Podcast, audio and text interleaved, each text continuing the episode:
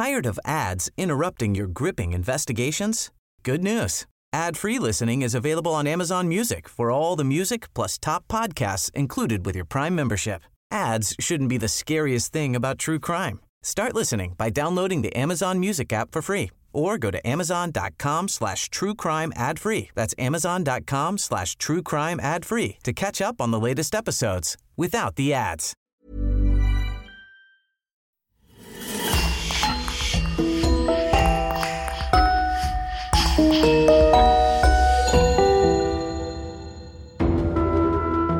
Bonjour et bienvenue pour une nouvelle affaire criminelle. Avant de commencer, permettez-nous de remercier chaleureusement notre cher Eric Labrec, Virginie, Lisa et Marine Bonnemère, Jean Herry et Sophia qui sponsorisent l'émission de cette semaine grâce à leur abonnement VIP sur lecoinducrime.com. N'oubliez pas que vous pouvez aussi simplement et rapidement débloquer des dizaines d'épisodes inédits en vous abonnant directement sur Apple Podcast. C'est important pour nous car, comme vous le savez, le coin du crime survit à 100% grâce à nos auditeurs. On vous remercie infiniment et on commence. Depuis sa première publication en 1550, le conte de la Belle et la Bête enchante les lecteurs de tous âges. Cette histoire intemporelle a été racontée d'innombrables fois à travers différents supports, chacun avec sa propre tournure unique. Qu'il s'agisse du film d'animation classique de Disney ou de la comédie musicale de Broadway, l'histoire de La Belle et la Bête continue d'émouvoir et d'inspirer le public du monde entier. Pourtant, rares sont ceux qui connaissent sa véritable origine. Au XVIe siècle, lorsque Pedro Gonzalvus, homme à l'apparence velue et monstrueuse, croise le chemin de la belle et douce Catherine Rafflin, rien ne les prédisposait un jour à vivre ensemble. Leur histoire d'amour hors du commun les conduira entre le royaume de France et d'Italie, fort de cette différence qui intrigue et alimente toutes les médisances. Une différence qu'ils finiront tout de même par payer cher.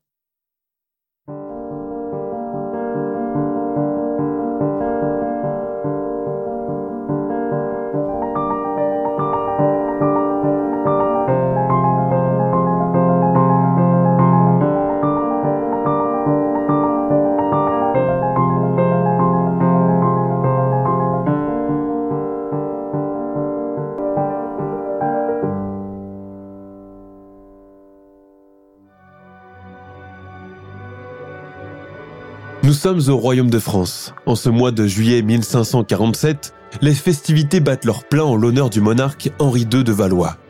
Pendant des jours et des nuits entières, les banquets se succèdent au son de la musique et de la danse. Non seulement on fête le couronnement d'Henri II, mais il y a la volonté de faire étalage des fastes de la cour de France qui, à cette époque, est l'une des plus puissantes et respectées d'Europe. La reine consort, Catherine de Médicis, prépare déjà le terrain pour asseoir son autorité. Il faut dire que la Florentine, comme on la surnomme, n'est pas vraiment appréciée par les sujets de son mari, qui se met fidèle. Précisons que tout ce qui provient de l'Italie d'alors n'inspire que dénigrement et méfiance. Contrairement à la France, ce n'est encore qu'un pays segmenté en petits duchés qui se font la guerre, gangrénés par la sorcellerie et le vice sous toutes ses formes.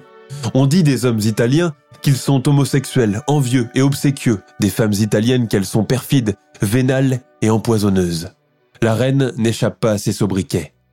Pourtant, c'est une femme cultivée et sophistiquée, malgré un physique banal et peu séduisant. À son arrivée en France, la reine a introduit avec elle l'art de la table, l'usage de la fourchette, le goût pour les mets sucrés dont elle est très friande, le mécénat des artistes, mais aussi et surtout ce tortueux esprit florentin porté sur l'intrigue et le secret qui ne lui fera jamais défaut tout au long de sa vie. Petite, pas vraiment jolie, secrète, consciente d'être une étrangère mal cotée malgré son rang, Catherine de Médicis joue la carte de la discrétion pour rester dans les faveurs d'Henri. Femme énigmatique au caractère dissimulé, elle préfère agir dans l'ombre et accepte les infidélités de son mari sans broncher. Celle qui est restée dix ans sans pouvoir donner d'héritier au roi, celle qu'on a toujours cherché à évincer, bafouée et moquée par les maîtresses de son mari, savoure à présent sa gloire retrouvée. Mais pour l'heure, l'esprit est aux festivités. Il fait déjà nuit lorsqu'un chapiteau illuminé Al Giorno est dressé dans les jardins du château. Ce soir, le couple royal reçoit des convives venus de pays lointains. On les voit arriver, se succédant les uns après les autres, chargés de somptueux cadeaux exotiques. Parmi ces présents aux parfums de terre inconnue, il y a beaucoup d'espèces animales encore jamais vues en France ou en Europe. Le couple royal, entouré des membres imminents de la cour et d'une foule de courtisans, assiste au défilé des invités. Chameaux de la steppe, perroquets aux couleurs vives qui déclament des pamphlets en créole, singes grimaçants de la brousse, ours sibériens buveurs de vodka et marchant sur leurs pattes arrière, font pousser des cris de joie excités mêlés de frayeur à l'assistance.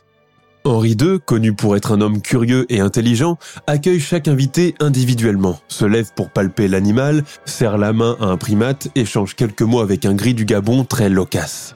La foule éclate de rire. Mais alors qu'une ambiance insouciante et joyeuse semble flotter dans l'air, le silence se fait soudainement avec l'arrivée très remarquée d'une charrette. L'objet attire immédiatement tous les regards. La charrette, montée d'une cage couverte d'un grand drap sombre, est escortée par deux gardes espagnols en costume d'apparat et armés d'arquebuses. Des murmures étouffés commencent alors à parcourir l'assistance. Que peut bien-elle renfermer de si étrange? Le grand Chamblanc, son parchemin à la main, déclame alors comme une sentence L'homme sauvage de Ténérife Cette fois-ci, tout le monde pousse un grand Oh Certaines dames commencent même à se cacher les yeux, déjà prêtes à se pâmer. Henri II, l'air grave, donne l'ordre d'en dévoiler le contenu. D'un coup vif, les deux gardes espagnols tirent le drap de chaque côté. Le silence est tellement pesant qu'on se croirait dans une procession funèbre. À l'intérieur de cette cage se trouve une créature humanoïde, ramassée sur elle-même, comme pour se protéger des perdus qui la scrutent dans ses moindres détails. Ses mains velues s'agrippent désespérément au barreau. L'un des serviteurs approche la lumière d'un flambeau pour mieux l'éclairer. L'homme sauvage de Ténérife est nu, son visage et son corps sont entièrement recouverts d'un duvet sombre et dru qui fait penser à un loup. Le couple royal est médusé. Est-ce donc bien lui, le légendaire loup-garou? Le couple royal est médusé. Est-ce donc bien lui, le légendaire loup-garou? Il faut dire que, depuis longtemps, ces lycanthropes, mangeurs d'enfants et de femmes, hantent l'imaginaire populaire européen, générant frayeur et curiosité morbide. Jusqu'à ce jour, personne n'en a encore vu de si près, et qui plus est, en chair et en os. Pour Henri II et sa cour, se trouver face à une créature de cette envergure est un véritable choc. En même temps, le monarque se sent particulièrement fier d'en détenir à présent un prototype vivant. Les pieds emmêlés dans des chaînes, la créature de Tenerife est conduite avec beaucoup de précautions dans les cachots, endroit le plus sûr du château de Fontainebleau, car on craint qu'elle ne s'attaque à quelqu'un. Ambroise Paré, imminent médecin royal, s'apprête alors à l'examiner, lui et ses assistants. Ils sont pétrifiés de terreur et n'osent approcher l'homme loup, de peur de se faire attaquer. Armés de flambeaux, ils avancent doucement vers lui. Mais ils se rendent rapidement à l'évidence que le lycanthrope est tout aussi effrayé qu'eux. Entravé dans ses fers, il essaye de marcher à reculons en les voyant arriver vers lui. Ambroise Paré fait alors signe à son assistant de le noyer de lumière, afin de se faire une meilleure idée de son aspect, de son sexe et éventuellement de son âge. Quand son regard croise celui de la créature, il comprend que ce n'est encore qu'un enfant. Le lendemain, dans son rapport, Ambroise Paré écrit La créature de Ténérife est de sexe masculin. Elle ne montre aucun signe d'agressivité. Sa fourrure est rousse, soyeuse au toucher comme celle d'une zibeline. Elle a même chuchoté son nom qui semble chrétien, Pedro González ou Gonçalves. Pendant sa première nuit dans le château de Fontainebleau, Pedro González ne fait aucun mouvement. Il n'a pas cassé ses chaînes, ne s'est pas échappé et n'a attaqué personne, comme l'ont prédit les gens de la cour. Après l'avoir longuement examiné et s'être assuré qu'il ne présente aucun danger, les médecins lui jettent finalement une vieille cape sur le corps et décident de le présenter au roi. C'est sous bonne garde rapprochée que Pedro González, toujours les fers aux pieds, va à la rencontre d'Henri II dans la salle des réceptions. Derrière son pelage facial, son regard vert et mélancolique est celui d'un petit garçon perdu, ses mains hirsutes sont dissimulées dans les pans de la cape en velours rouge, trop grande pour lui, et il doit faire des efforts pour ne pas se prendre les pieds dans l'étoffe et tomber. Il s'agit maintenant de savoir s'il est doté de pouvoirs surnaturels et magiques. Ambroise Paré a cherché à le faire parler davantage, sans succès.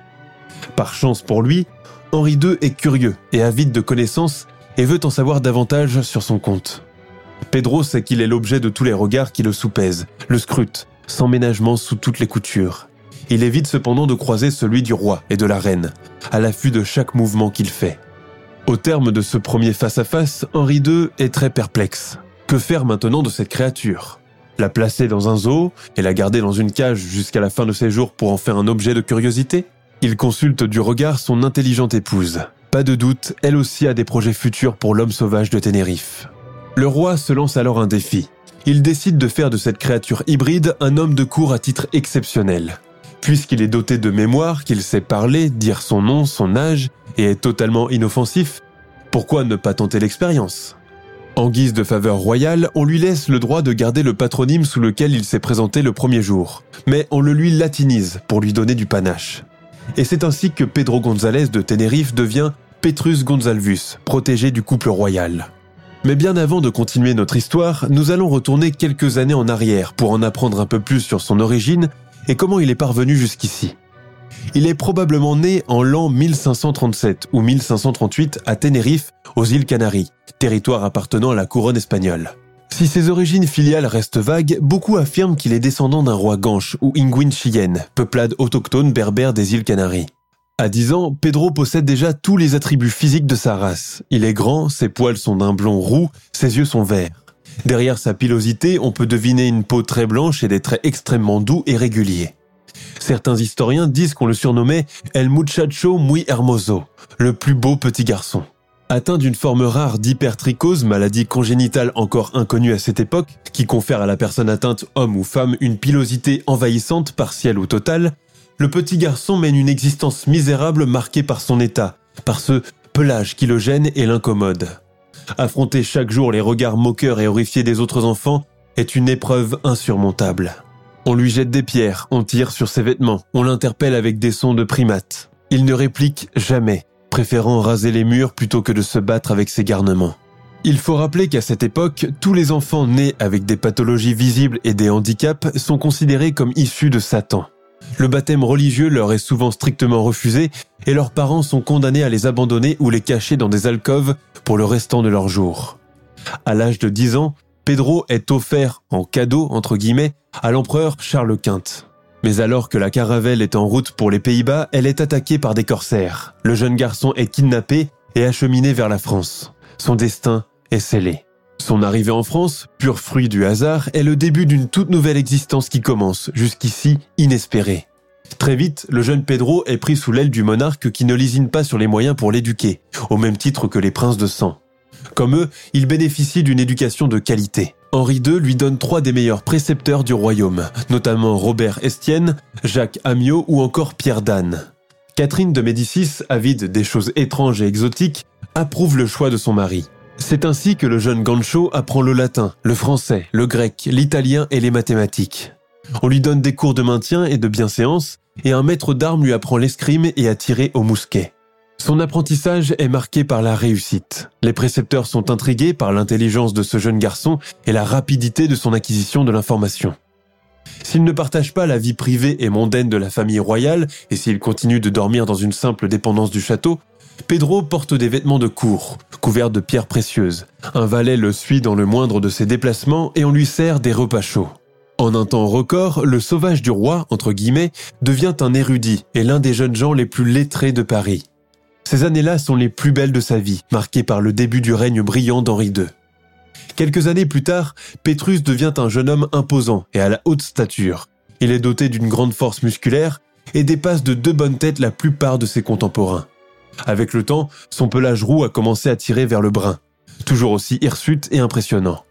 On ne l'entend jamais rire et ses yeux sont, par moments, d'une tristesse infinie. Son français, teinté de la résonance espagnole, accentue davantage son exotisme. Si sa pilosité fait toujours frémir, il porte avec beaucoup d'aisance une fraise, des bagues aux doigts et une boucle d'oreille à l'oreille gauche, à l'instar des nobles de la cour de cette époque. Le couple royal a réussi le pari de faire de lui un gentilhomme à la française, qui n'a rien à envier aux autres. Grâce à l'apprentissage qu'il a acquis, Petrus Gonzalvus devient un personnage à part entière de la cour de France. Henri II décide que le temps est venu de l'anoblir. Désormais, c'est sous le patronyme de Don Pedro que l'homme sauvage se fait appeler.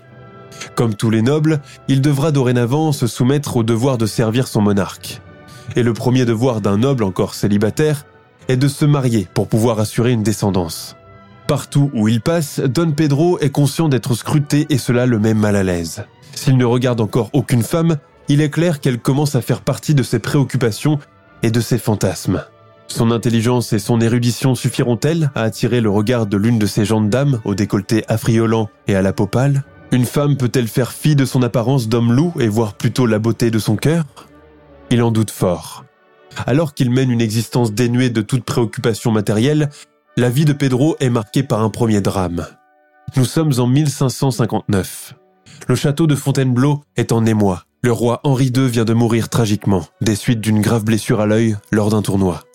Sa terrible agonie a bien duré une semaine entière. Une période sombre commence avec la régence de la veuve royale, qui ne recule à présent devant rien pour asseoir son autorité et mettre en avant ses enfants. Vindicative et peu portée sur les bons sentiments, Catherine de Médicis use de tous les stratagèmes pour parvenir à ses fins. Pour ce faire, elle élimine un à un toutes les personnes susceptibles d'entraver son chemin ou celui de ses héritiers. Mais sa cruauté légendaire connaît son apogée pendant la tristement célèbre nuit de la Sainte-Barthélemy, lorsqu'elle donne l'ordre de massacrer des milliers de huguenots protestant dans les rues de Paris. Cet épisode sanglant marque à jamais les esprits. Une vague de terreur et de violence s'abat sur tout le territoire français. Un an après ce funeste événement, le destin de Don Pedro connaît un nouveau revirement. Il faut dire qu'avec le passage des années, ce dernier commence à sentir peser sur lui cette solitude d'homme qui n'a jamais côtoyé le beau sexe. Il n'ose pourtant pas s'en ouvrir à personne par peur de choquer. Mais Catherine de Médicis est là et veille à tout. Dotée d'un talent d'entremetteuse redoutable, habituée à faire et défaire les unions des uns et des autres selon son désir, elle s'octroie la tâche de trouver une épouse pour le protéger de son défunt mari. Vêtue de sa sempiternelle robe noire, la tête constamment voilée, la reine sait lire dans les esprits. Elle a déjà deviné toutes les pensées de l'homme sauvage, qui craint de rester vieux garçon. Mais elle n'agit pas tout de suite. En 1573, le cultivé mais encore célibataire Don Pedro a 36 ans. Cette fois-ci, la reine pense qu'il est temps de le marier. Attendre davantage ne servirait à rien, sinon rendre la tâche plus difficile qu'elle ne l'est déjà. Mais qui pourrait bien faire l'affaire pense la Florentine en faisant les 100 pas dans ses appartements. Elle dresse la liste de toutes les demoiselles de la cour encore célibataires, puis celle des veuves. Elle fait même venir au château de jeunes recrues, toutes roturières, mais aucune ne semble correspondre à ce qu'elle veut. Le but recherché derrière cette quête de la mariée parfaite est en fait un plan beaucoup plus cruel. Catherine de Médicis projette de faire un élevage de petits sauvages en mariant Don Pedro. Il lui faut dénicher une femme suffisamment forte pour supporter le choc d'un éventuel mariage avec lui, et survivre à la nuit de noces sans dommage. Un jour, elle le fait venir chez elle et lui pose la question. Don Pedro, avez-vous quelques jeunes donzelles en tête? L'homme de Ténérife incline la tête et dit Majesté, je prendrai pour femme celle que vous me choisirez. Et puis, elle a soudain une idée. Oui, comment n'y a-t-elle pas pensé avant? Oui, ce sera elle. Elles portent toutes les deux le même prénom, signe du destin. Manger des pâtés de fruits confits et de la meringue tout au long de la journée est devenu une habitude à la cour des Valois, depuis que l'impitoyable Médicis y fait la pluie et le beau temps. La jeune Catherine Raffline est l'une des rares à ne pas se plier à cette habitude. D'ailleurs, elle est aussi l'une des rares à conserver une taille de guêpe au milieu de toutes ses contemporaines bien en chair, à force de croquer des gâteaux et faire des siestes. Ses habitudes alimentaires sont beaucoup trop frugales pour être françaises et beaucoup trop diététiques pour correspondre aux us italiens. À une époque où le concept du régime n'existe pas, la jeune fille se contente d'un bol de soupe, de galettes de sarrasin, de hachis et d'un peu de viande. Les autres dames d'honneur italiennes disent d'elle que c'est une petite paysanne. Mais elle s'en fiche. Car, il faut bien le dire, Catherine Raffline passe pour être l'un des plus beaux minois de la cour. Le teint naturellement diaphane, les pommettes hautes, les cheveux blonds vénitiens, la silhouette fine, le regard bleu et doux, la bouche boudeuse, elle ne laisse pas indifférente la jante masculine et s'attirait même parfois les compliments bien appuyés d'Henri II, qui était réputé pour être un coureur invétéré. À une époque où la mode féminine voulait qu'on se rase le sommet de la tête pour s'allonger le visage, qu'on évite tout contact avec le soleil pour avoir l'air pâle et maladif, qu'on se blanchisse la peau avec des pâtes et des pommades d'apothicaire, et qu'on se noie de parfums et de senteurs, Catherine Raffline préfère rester au naturel. En promenade dans les jardins de Fontainebleau, alors que les autres sont toutes tapies dans l'ombre, protégées par les mouchoirs et les éventails, elle s'allonge de tout son long face au soleil, tête nue et cheveux relâchés. Les dames d'honneur italiennes la trouvent commune et vulgaire. La reine la trouve mutine et charmante. Les hommes la trouvent hardie et sensuelle. Un soir d'automne 1572, alors que la cour vient de déménager au Louvre pour la saison, Catherine de Médicis profite qu'elle soit en tête à tête pour lui demander Songez-vous au mariage, Catherine La demoiselle d'honneur rougit et détourne la tête. Le regard de faucon de la reine, noir et fixe, ne la quitte pas. C'est que j'ai donné ma promesse au roi que je me dois d'honorer. Je vous repose donc ma question. Songez-vous au mariage? Si vous le voulez, Votre Majesté. Et basta, s'exclame la Florentine impatientée. J'aimerais connaître votre avis. J'ignore ce qu'il faut dire en ces moments-là, Votre Majesté. La reine quitte son siège et se met à marcher autour de sa suivante, la scrutant de pied en cap, plantant son regard incisif dans chaque partie de son anatomie. La jeune fille en ressent une certaine gêne. Vous êtes une femme parfaite, parfaite. Chauffer la couche d'un époux vous fera le plus grand bien. Catherine Raffline devient aussi cramoisie que le velours de la tapisserie murale. D'un geste brusque, la reine pirouette sur ses talons et revient regagner son siège, les mains agrippées sur les rebords. Elle marque un silence et déclare ⁇ J'ai quelqu'un pour vous, un homme de la cour, bien sous tout rapport, un homme qui prendra soin de vous. Oui, Votre Majesté. Vos bancs sont déjà publiés à la chapelle. Oui, Votre Majesté. Vous pouvez vous retirer à présent. La demoiselle d'honneur fait trois révérences à reculons avant de quitter les appartements royaux. La nuit, elle ne peut s'empêcher de penser à quoi pourrait bien ressembler son futur mari. Est-il blond ou brun? Est-il jeune ou d'un certain âge? Aime-t-il la promenade et la chasse? Un gentilhomme de la cour. Ils se sont peut-être déjà croisés par le passé. Elle l'a peut-être frôlé avec sa robe, a laissé malencontreusement tomber son mouchoir qu'il a ramassé et conservé dans son jabot. Ils ont peut-être dansé ensemble lors d'un banquet et il n'a jamais réussi à oublier son visage. Mais ce que la romanesque jeune fille ignore, c'est que tout a été décidé à son insu. La rusée et superstitieuse monarque italienne a tout manigancé derrière son dos. Intriguée et fascinée depuis toujours par la pathologie de Don Pedro, elle souhaite voir si la progéniture qu'il aura avec une femme normale, entre guillemets, héritera de la même maladie que lui. Pour le moment, Catherine Raffline ne sait rien de l'aspect de Pedro et est très flattée par la proposition de la reine. Le jour J, alors qu'elle se rend à la chapelle pour rencontrer son promis, son cœur bat la chamade et ses mains sont moites. Personne ne l'a accompagnée. Cependant, Catherine de Médicis a veillé à ce qu'on lui prépare un trousseau accompagné de quelques bijoux en guise de cadeau. La mariée traverse silencieusement une série de cours intérieures, des arcades et des jardins pour arriver à la chapelle royale. Là aussi, pas âme qui vive. Vêtue de sa robe blanche, la tête voilée, un collier en diamant autour du cou, Catherine Raffline pousse la porte et reste un moment sur le seuil.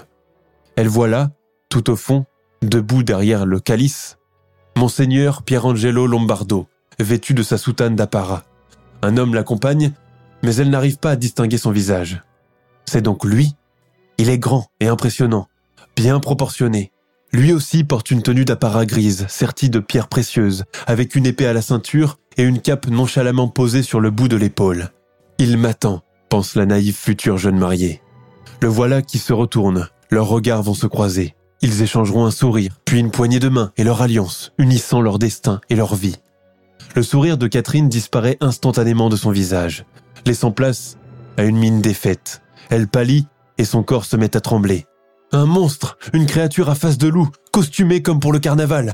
C'est donc pour cela que les autres suivantes ricanaient en apprenant le projet de son mariage. Elle savait donc tout, et elle rien. Non, ce n'est pas possible, elle doit être en plein cauchemar. Elle se signe, se pince le bras. Non, elle ne rêve pas. L'homme loup a dû certainement remarquer son trouble, car il est tout de suite retourné face à l'ecclésiastique et ne l'a plus regardé. Le choc, l'émotion, le désespoir, la frayeur, tout se mélange. En arrivant à la hauteur de son prétendant, Catherine Raffline s'évanouit. Mais il est déjà trop tard. Elle ne peut rien annuler, rien refuser. Cela serait un affront impardonnable envers la reine un crime de lèse-majesté qui pourrait lui coûter la vie ou le bannissement à jamais. À présent, il lui reste peu de temps pour se recueillir et réfléchir à l'avenir. Devant le crucifix, Catherine verse des torrents de larmes. Oh Seigneur, pourquoi? Pourquoi? répète-t-elle. À partir de cette nuit, elle appartiendra à cette bête hirsute et redoutable. La bête se jettera-t-elle sur elle si jamais elle refuse de se plier au devoir conjugal? Et si elle venait à enfanter, à quoi ressemblera sa progéniture? Les questions se bousculent dans la tête de cette pauvre Catherine, confuse et terrifiée, comptant désormais chaque minute qui la sépare de la nuit. Mais elle n'est pas la seule à être en proie au doute et à l'inquiétude.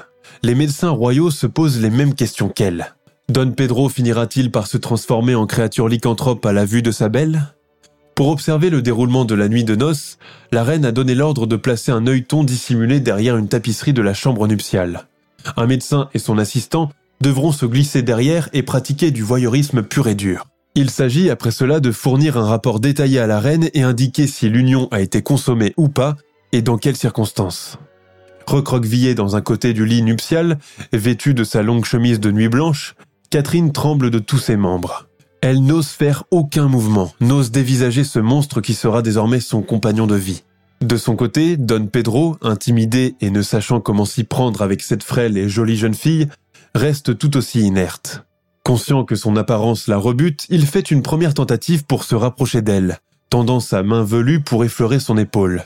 Mais Catherine, sur la défensive, fait un mouvement de recul, plonge sa tête dans ses couvertures et éclate en bruyants sanglots. Derrière la tapisserie, l'œil collé sur l'œilleton, le médecin observe tous leurs faits et gestes. Et maintenant, que va-t-il se passer? Mais Don Pedro ne fait rien, n'insiste pas, ne se jette pas sur son épouse. Au lieu de cela, il descend du lit et va s'installer face à la fenêtre, l'âme en peine. La chambre est plongée dans la pénombre. Le silence est lourd. Seuls, les pleurs de Catherine résonnent encore. Apparemment, cela ne sera pas possible. La reine s'est trompée cette fois-ci. Mais soudain, Catherine, comme prise de remords, se lève et marche vers la bête. Elle la voit grelotter, le dos voûté. La mariée tire alors la couverture et vient la couvrir. À la lueur de la pleine lune, ce couple atypique et mal assorti échange un premier vrai regard. Catherine tressaille en voyant que celui de la bête est extrêmement doux et triste. Pour la première fois, elle voit l'homme derrière cette pilosité foisonnante et effrayante. Elle voit le regard amoureux et le désir derrière la honte. Doucement, ils s'apprivoisent d'abord avec le regard, puis avec les gestes. Ils finissent par échanger un premier vrai baiser, puis un deuxième, puis un troisième. Le corps médical royal est le premier à être intrigué par ce retournement de situation. Lui qui croyait que Catherine finirait tôt ou tard par fuir ce monstre et déserter le château, constate que le couple semble nager en pleine osmose sensuelle. Quand, au petit matin, des servantes se glissent discrètement dans la chambre et trouvent l'homme sauvage dans les bras de sa mariée. L'union a été consommée, et même remarquablement. La vie de couple est heureuse. Don Pedro est flatté par la beauté de sa moitié, heureux de l'attention qu'elle lui accorde, lui qui a toujours vécu dans le dégoût de sa physionomie. De son côté, Catherine découvre un mari tout ce qu'il y a de plus normal, un gentilhomme aux bonnes manières et à la voix douce, qui se montre toujours conciliant avec elle. La reine, en apprenant cela, jubile et ne tient plus en place. Reste maintenant à voir la suite, si sa dame d'honneur sera capable de lui fournir l'élevage de petits sauvages tant désirés. Le vœu de la cruelle Médicis est exaucé lorsqu'elle apprend de la bouche de son médecin personnel que la dame Gonzalvus attend un heureux événement et qu'elle se porte comme un charme. Le premier enfant du couple, un garçon prénommé Gaston, vient au monde un an après le mariage de ses parents. C'est un bébé en pleine santé et qui n'a pas hérité de la pathologie paternelle. Deux ans plus tard, la maman donne naissance à son deuxième enfant, une fille prénommée Bartholoméa, elle aussi tout à fait normale. Les médecins commencent à déchanter. Si, par malheur, les prochains enfants du couple ressemblent encore une fois à leur mère, l'expérience tant souhaitée de Catherine de Médicis sera vouée à l'échec. Elle, qui a tant rusé et manigancé pour mener à bien ce projet de reproduction programmée, ne peut pas se déclarer vaincue. À la cour, le couple Gonzalvus est donc sous les feux des projecteurs. Lorsque Catherine tombe enceinte pour la troisième fois consécutive, tout le monde, à commencer par la reine, retient son souffle. Antonella ou Antonia, probablement née en 1588, vient au monde entièrement couverte de poils. Un quatrième enfant, un petit garçon, suit un an et demi plus tard, tout aussi hirsute. Les médecins se frottent les mains. Ravie, la reine fait faire des portraits des Gonzalvus, entourés de leur progéniture, afin d'en conserver une trace. Elle veille cependant à ce qu'aucun des deux enfants normaux de la fratrie n'y figure. Catherine de Médicis est particulièrement fascinée par la petite Antonella, qu'elle surnomme Tonietta. Avec son duvet facial gris, elle ressemble à un chat mutin vêtu de vêtements somptueux. La troisième enfant du couple est d'ailleurs l'une des premières à être étudiée scientifiquement à son époque. Un cinquième, puis un sixième et septième enfant viennent successivement au monde les années suivantes. Tous sont atteints d'hypertrichose et tous ressemblent comme deux gouttes d'eau à leur père. Pendant sa période de régence, Catherine de Médicis prend les Gonzalvus et leurs enfants sous son aile. Elle leur adjuge une pension et les laisse vivre à la cour. C'est ainsi que la famille habite tour à tour Fontainebleau, au Louvre et dans d'autres résidences royales. Don Pedro est alors un gentilhomme respecté, son érudition et ses bonnes manières font toujours aussi bonne impression lorsqu'il se déplace. Il tire un grand orgueil de sa famille nombreuse et son attachement à son épouse s'est renforcé avec les années. Le couple est très amoureux et contrairement aux us et coutumes de l'époque dans les classes privilégiées, ils vivent en famille et passent beaucoup de temps ensemble. L'ancienne dame d'honneur insouciante est devenue une mère de famille comblée, fière de ses enfants et de l'homme qui partage sa vie. Malgré ce bonheur paisible et constant, les Gonzalvus continuent d'alimenter les rumeurs les plus folles et suscitent beaucoup de curiosité malsaine partout où ils passent. Dans les cercles des courtisans, on médit sur Pedro et on plaint cette pauvre et belle Catherine obligée de coucher avec un monstre, luttant contre l'envie de mourir à chaque fois qu'il la touche. La décennie 1580-1590 marque la fin de la dynastie moribonde des Valois en France. Les fils de Catherine de Médicis, tous tourmentés et de santé mentale fragile, meurent les uns après les autres sans laisser d'héritier, à son grand malheur. Les Gonzalvus, dont la célébrité n'est plus contestée, continuent entre-temps d'alimenter les commérages. Voir une famille qui est plus monstrueuse, aussi épanouie, dégoûte la reine et la rend jalouse. Elle ne vit désormais que pour alimenter sa passion pour la magie noire et la divination. À présent, toutes les têtes couronnées d'Europe veulent connaître de près la famille des sauvages, comme on les surnomme. Ils sont même invités à l'étranger. C'est ainsi que parents et enfants entament une grande tournée européenne, faisant tour à tour étape en Flandre et aux Pays-Bas. Tous leurs déplacements et dépenses personnelles sont généreusement réglés par leur hôte. Pendant un moment, Don Pedro tire d'importants avantages financiers de ce voyeurisme éhonté. Lors de leur voyage de retour vers la France, les Gonzalvus font escale en Italie sur l'invitation du duc de Parme, Ranuccio Farnezzi. Ils ignorent alors que ce dernier se considère d'emblée comme le nouveau propriétaire de la famille. Les Gonzalvus ne sont pas tout à fait libres de leurs mouvements et de leurs décisions. Ils n'ont d'autre choix que de demeurer chez lui et accepter de se plier à ses ordres. Lors de son séjour italien, Don Pedro refuse de mener la vie d'un oisif. Il demande à son nouveau protecteur de lui fournir une charge pour travailler. Le duc de Parme lui confie alors la gestion de son domaine de Colleccio. Accompagné de ses fils, Don Pedro assure alors l'intendance du domaine ducal d'une main de maître, fort de son expérience et de son éducation soignée. Il s'occupe de la culture des oliviers, de la fabrication du vin et des forêts. Il consigne tout sur un registre. Mais les apparences sont trompeuses et le père de famille, malgré toute sa bonne volonté de voir un jour ses enfants vivre normalement, est incapable de contourner le destin et de leur faire éviter la malédiction qui semble peser sur eux. Ranuccio Farnezzi, de son côté, exploite les enfants Gonzalvus sans aucun scrupule et se moque ouvertement de leur apparence en présence de leurs parents. Comme sa compatriote Catherine de Médicis avant lui, il commande une série de portraits pour sa collection personnelle. C'est l'artiste peintre Lavinia Fontana qui réalise les portraits individuels de chaque enfant. L'un des plus célèbres est certainement celui de la petite Tonetia, vêtue d'un riche manteau et tenant un parchemin à la main qui raconte son histoire familiale. Don Petrus, un homme sauvage, a été conduit depuis les îles Canaries jusqu'à l'illustre Henri, roi de France. Aujourd'hui, il se trouve chez le duc de Parme, auquel moi-même, Antonella, j'ai appartenu. À présent, je suis placé chez Donna Isabella Pallavicina, marquise de Soragna. Comme beaucoup de nobles de cette époque, Ranuccio Farnezzi possède tout un harem de maîtresses. L'une d'elles est justement Isabella Pallavicina. Quand la marquise reçoit le portrait de la petite Tonetia, elle reste stupéfaite. Mais ce n'est pas le seul cadeau. Devant la porte, un laquais arrive, tirant avec lui un paquet recouvert d'une toile. Il s'agit de la petite fille du portrait, en chair et en os. Antonella laisse sans voix Isabella Pallavicina. Elle est aussi richement vêtue que sur le tableau et tout aussi ressemblante. La marquise quitte son siège, s'avance vers la petite fille, tend la main avec méfiance pour la caresser, se ravise puis refait le même geste. Tonetia ne fait aucun mouvement de recul et exécute à la place une profonde révérence. Elle a les yeux rouges, elle vient de pleurer. Enlevée à sa famille, la fillette va devenir le jouet de sa nouvelle propriétaire. Les trois autres enfants de la fratrie atteints d'hypertrichose sont tous enlevés de force à leur mère et offerts comme des animaux de cirque à des aristocrates italiens. Ces enfants hors normes suscitent une convoitise toujours plus grande dans les différentes cours européennes.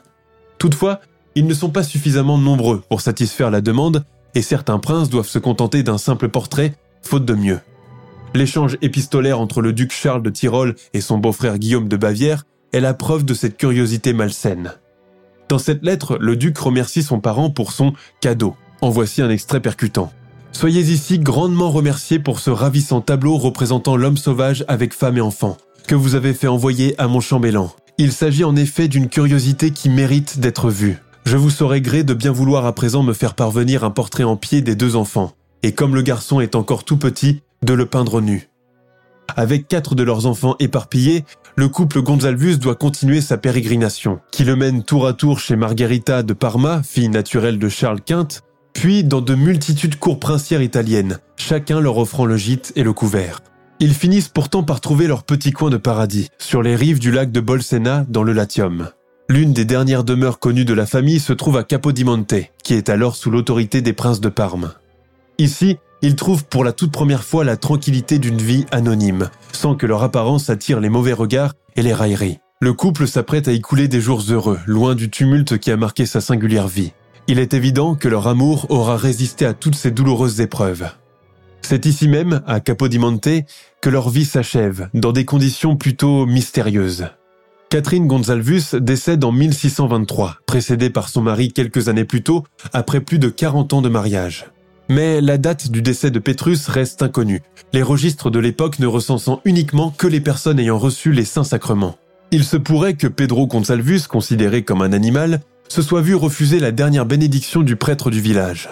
La version la plus connue veut qu'il soit mort en 1618, à l'âge de 80 ans, ce qui est un âge réellement très vieux pour l'époque. Quant à leurs deux sépultures, elles restent introuvables à ce jour. Sans sa pathologie, il est clair que l'histoire hors du commun de l'homme sauvage de Tenerife n'aurait jamais traversé les siècles pour parvenir jusqu'à nous.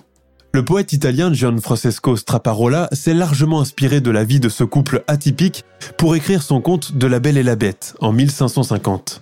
Repris plus tard par Charles Perrault ou encore Jeanne-Marie le Prince de Beaumont. Histoire d'amour, de perte et finalement de rédemption, elle retrace toute la trajectoire du couple Gonzalvus qui a fait de sa différence une force, malgré toutes les difficultés qui en ont découlé. Quant à leurs sept enfants, on ignore ce qu'ils sont devenus à l'âge adulte. N'étant pas considérés à proprement dit comme humains, leur date de naissance et de décès n'existe sur aucun registre, aussi bien en France qu'en Italie. On sait cependant qu'Antonietta Gonzalvus a passé toute sa jeunesse à Parme, chez Donna Isabella Pallavecina, marquise de Soragna avant que sa trace ne soit définitivement perdue dans les pages de l'histoire. A-t-elle réussi à s'affranchir ou est-elle restée au service de sa maîtresse en tant que simple attraction pour le restant de ses jours? Grand mystère. Ulysse Aldrovandi, naturaliste florentin, a étudié les Gonzalvus lors de leur séjour italien. Il a publié des miniatures de leurs portraits dans son ouvrage sur la morphobiologie, intitulé Démostris. On y voit une miniature du couple dans des vêtements d'apparat, se tenant la main, un geste somme toute anodin, mais un symbole fort de leur amour infaillible. Il reste à ce jour les cas d'hypertrichose les plus anciens et documentés d'Europe. Les archives de la famille de Don Pedro et Catherine Rafflin sont toujours conservées au Vatican. Quatre de leurs portraits de famille sont exposés dans le cabinet de curiosité du château d'Ambra. Aujourd'hui, dans le monde entier, on recense des cas isolés d'hypertrichose. Les plus connus ont été répertoriés au Mexique et en Thaïlande dans les années 90. Les dernières avancées médicales ont attribué l'origine de cette maladie à une mutation génétique rare.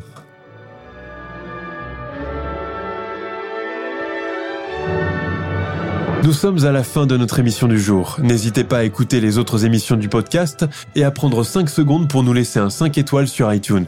C'est vraiment très important pour nous. Vous pouvez aussi vous abonner pour ne pas rater les prochains épisodes et nous suivre sur Facebook pour nous en proposer de nouveaux. Merci et à bientôt.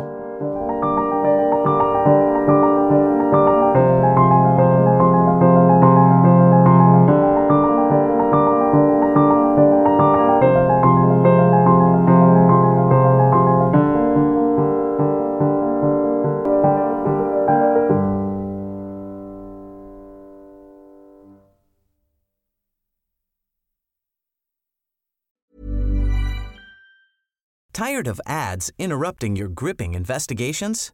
Good news. Ad-free listening is available on Amazon Music for all the music plus top podcasts included with your Prime membership. Ads shouldn't be the scariest thing about true crime. Start listening by downloading the Amazon Music app for free or go to amazon.com slash true crime ad free. That's amazon.com slash true crime ad free to catch up on the latest episodes without the ads.